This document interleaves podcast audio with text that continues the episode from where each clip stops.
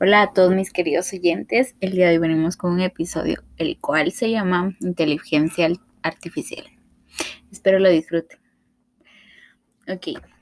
En informática podemos decir que la inteligencia artificial es expresada por máquinas, sus procesadores y sus softwares.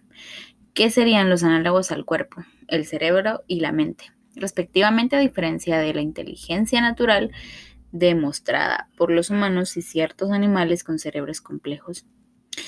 En ciencias de la computación podemos decir que es una máquina inteligente.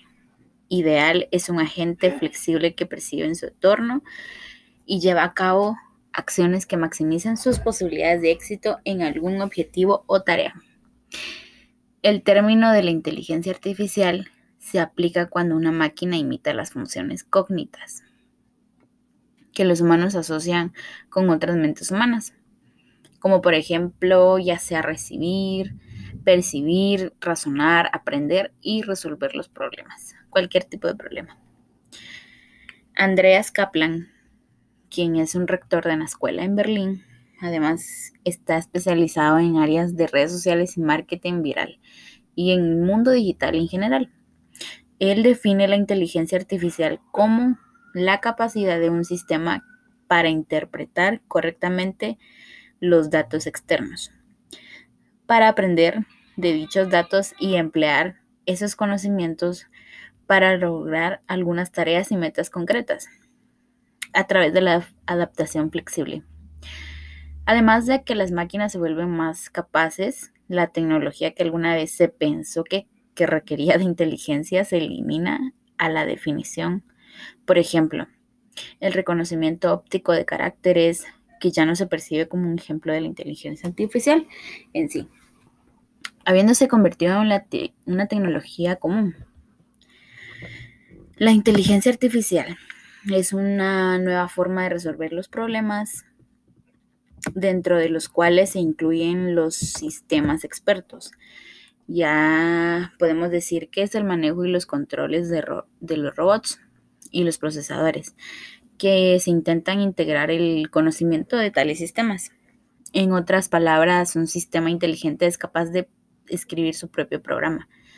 Un sistema experto es definido como una estructura de programación capaz de almacenar y utilizar un conocimiento sobre un área determinada, que se traduce en su capacidad de aprendizaje.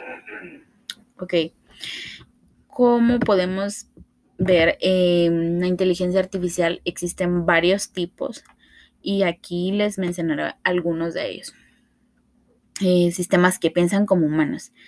Estos sistemas específicamente tratan de emular el pensamiento humano, por ejemplo, las redes neuronales artificiales, la automatización de actividades que vinculamos con procesos de pensamiento humano, son las actividades como ya sea la toma de alguna decisión, resolución de problemas o incluso el aprendizaje.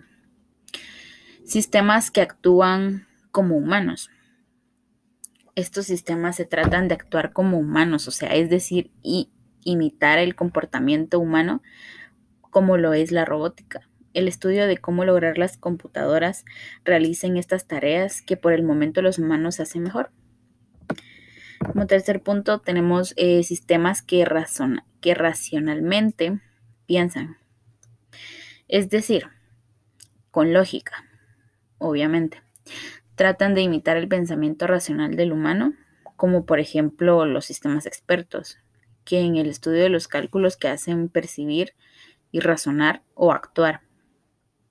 Como cuarto punto tenemos los sistemas que actúan racionalmente, estos tratan de emular alguna forma de racional, el comportamiento relacionado con las conductas inteligentes en artefactos. La inteligencia artificial tiene desventajas y ventajas.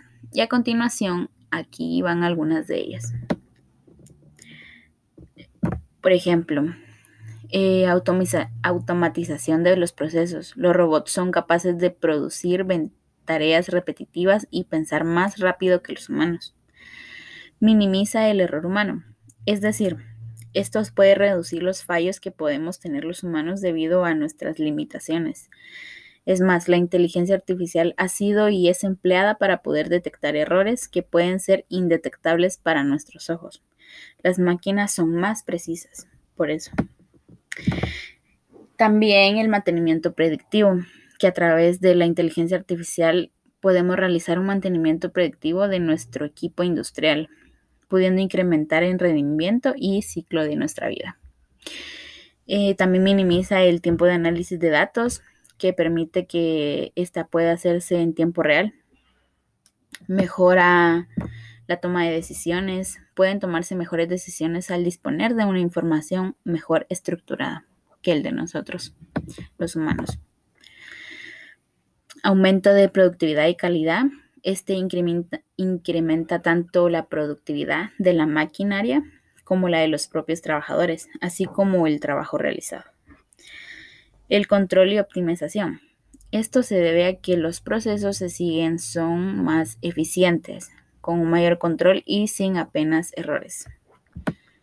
Es de mejor calidad, se podría decir. Eh, la mayor precisión. Las máquinas pueden llegar a tomar decisiones que anteriormente se tomaban de manual o monitorizada de una forma más precisa. Eh, la compatibilidad de sectores. La inteligencia artificial es aplicable desde el sector sanitario hasta la aviación. Es decir, es aplicable a gran multitud de sectores. También aplicaciones en tareas complejas. Es aplicable en labores aplicadas de la mineración, exploración de fondos oceánicos u otras que son demasiado complejas para la limitación humana. Las desventajas. Algunas de estas son eh, coste y tiempo de implementación. La investigación en, en inteligencia artificial es muy elevada al tratarse de máquinas complejas con un alto costo en mantenimiento y reparación. La falta de cualificación, que para poder implementar los proyectos de la inteligencia artificial se debe contar con profesionales que estén familiarizados con la materia, ¿no?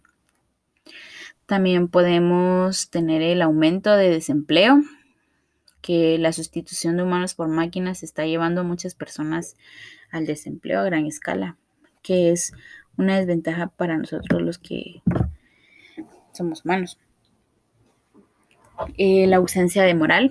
Es cierto que la eficacia es mayor, y, pero no son humanos. Carecen de sentimientos, a lo que puede ser peligroso ya que no conocen ninguna barrera moral. También no existe la creatividad. Las las máquinas no piensan o trabajan bajo paramentos, para lo que la capacidad creativa permanece ausente. Ok. El temor más recurrente ha sido el día de la pérdida de empleos, que se supone usar la inteligencia artificial en diversos campos. Tan solo en Latinoamérica, de acuerdo al Banco Interamericano de Desarrollo, este está en riesgo, riesgo entre 36% y 43% de los puestos de trabajo. En China, una fábrica importante de componentes electrónicos ya está trabajando para sustituir a 60.000 trabajadores con una cantidad mucho menos de robots. Y aún con esta forma de pensar, dominando en muchos campos de la ciencia y la tecnología, existen optimistas como Sebastián Trun, que abogan por un uso positivo de la inteligencia artificial. Eh, algunos beneficios de usar la inteligencia artificial son impresionantes, como pueden ser los campos específicos.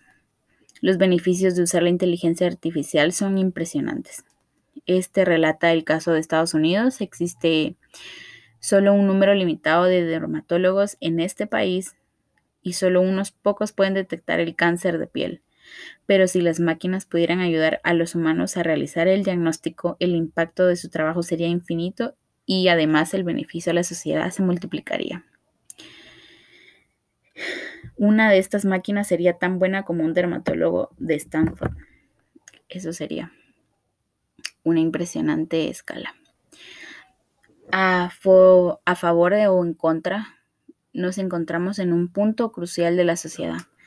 Es urgente debatir sobre las artistas éticas y legales de las grandes tendencias de tecnología en nuestro tiempo. Y el futuro ya nos alcanzó. La inteligencia artificial ya está aquí y en Versus encontraremos las respuestas a estas preguntas que tienen muchos de nuestros seguidores. Ok, esto fue todo por hoy. Espero les haya gustado. Que la pasen bien.